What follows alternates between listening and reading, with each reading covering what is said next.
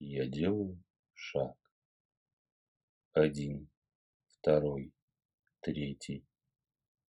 От себя и к себе, вовне и вовнутрь. К самой сердцевине своего сердца, к божественной искре, что пылает в сердце каждого из нас. Я делаю шаг к искре, все ближе и ближе. Приближаюсь к искре касаюсь искры, сливаюсь с искрой.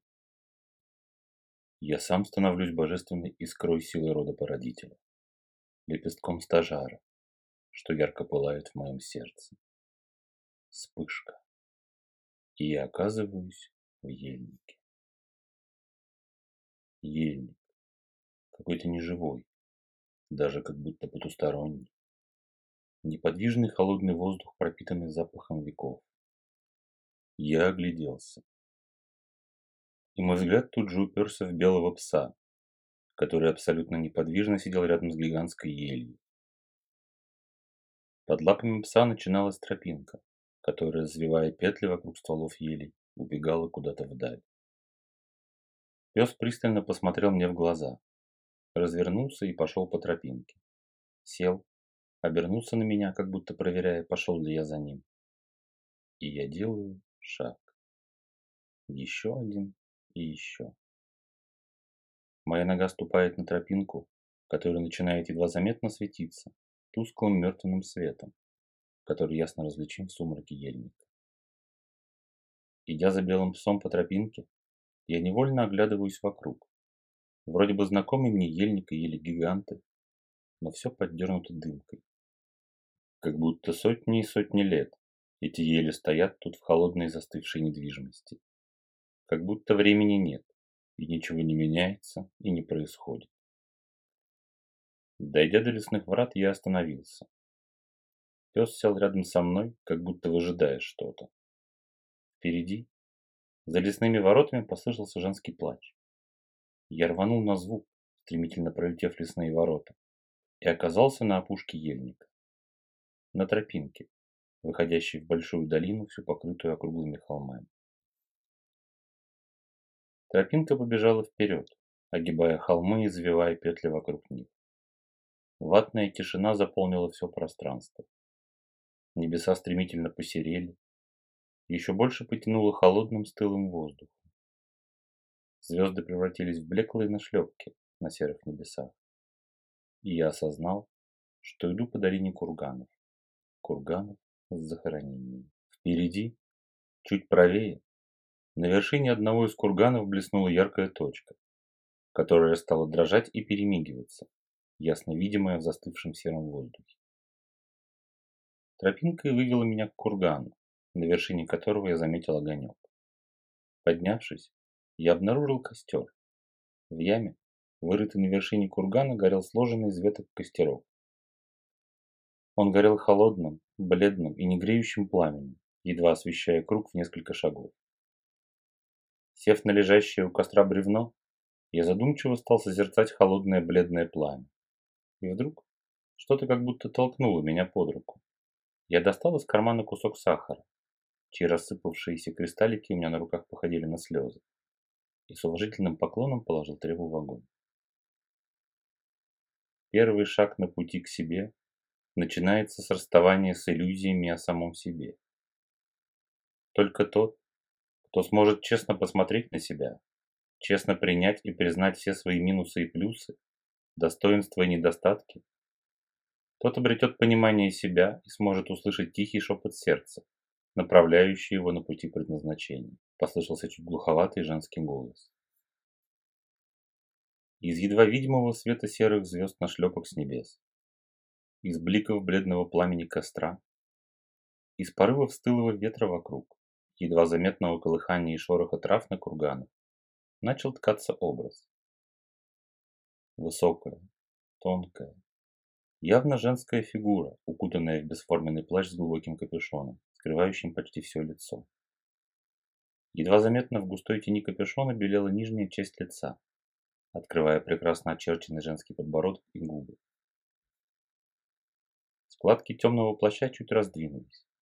На мгновение показалась призрачно белая женская рука, протянувшая ладонь над костром. От этого простого действия холодное пламя всколыхнулось и затанцевало в яме, бросая еще больше бликов на все окружающее. Я встал, низко поклонился и представился, спросив, «Как твое имя, нежданная гостья?» «Я богиня Карна, вестница мертвых. Когда кто-то внезапно и до срока умирает, я приношу весть о его смерти родным, оплакивая все то, что не успел или не захотел сделать человек в жизни, не исполнив свое предназначение.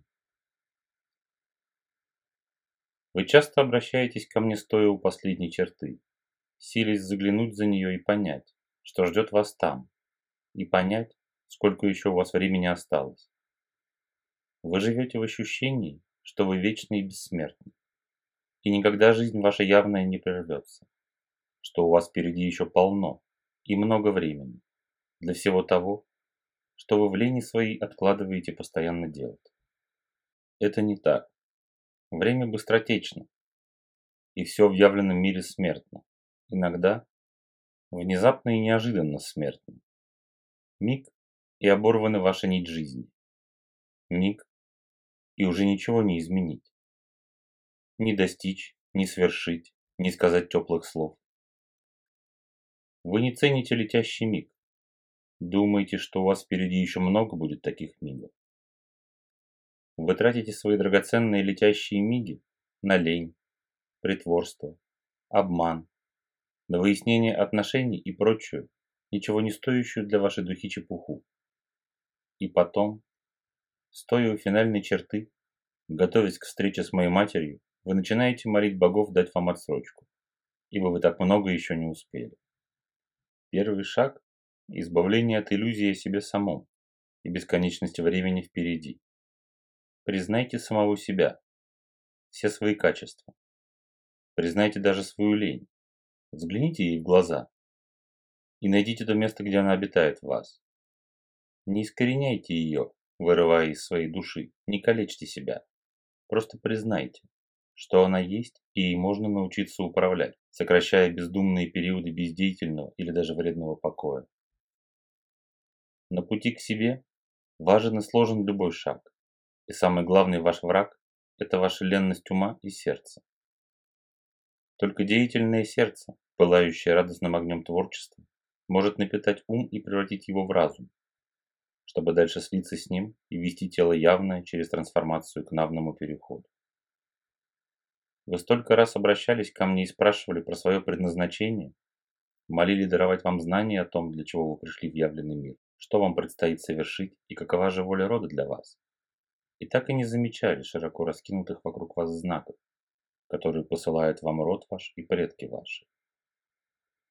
Вы отказывались от того, к чему тянется ваша душа и сердце, презрительно кривя губы на родовые традиции того или иного дела бунтуя против самих устоев рода и советов старших.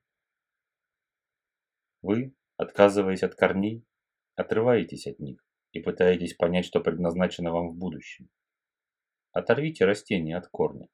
Что предназначено ему в будущем? Сможет ли оно выполнить свое предназначение и дать плоды в таком случае? Так и вы, отвергая свой исток, чтитесь узнать предназначение и исполнить его. Посмотрите на себя еще раз Посмотрите на свою жизнь от всего момента и насколько вы ее вспомните. Честно спросите себя, все ли я сделал по совести, вложил ли я свою душу в любое дело, которым был занят и которое делал. Будут ли гордиться мной мои предки, продолжили ли я их дело на земле. У предназначения всегда несколько граней. Предназначение личное, предназначение для семьи и рода, и предназначение для державы вашей и всей жизни, что окружает вас в явленном мире. Спросите себя, в чем смысл вашего существования для вашей семьи, для ваших родителей, для детей и супруги? Что изменится в их жизни от того, если вдруг вас не станет? Будут ли они горевать по вам или облегченно вздохнуть? Так и все остальное. В чем смысл вашей жизни для вашего рода и родных? Для города, в котором вы живете, для державы и мира, наконец. Что станет с миром, страной, городом, вашим домом, если вы внезапно исчезнете? Это заметит хоть кто-то? Хоть кто-то будет помнить о вас и сожалеть о том, что вы внезапно и рано ушли? Если ответ нет, задумайтесь, а живете ли вы вообще? Или просто жалко влачите свое явленное существование, бесцельно растрачивая драгоценные миги жизни и покорно ожидая встречи с моей матерью? Задумайтесь. Голос Карны умолк. Богиня распахнула черный плащ и протянула две белеющие в сумерках руки к бледному огню. Языки пламени взвелись, кажется, до серых небес. Вспышка огня откинула меня от костра. И я очнулся в своем теле.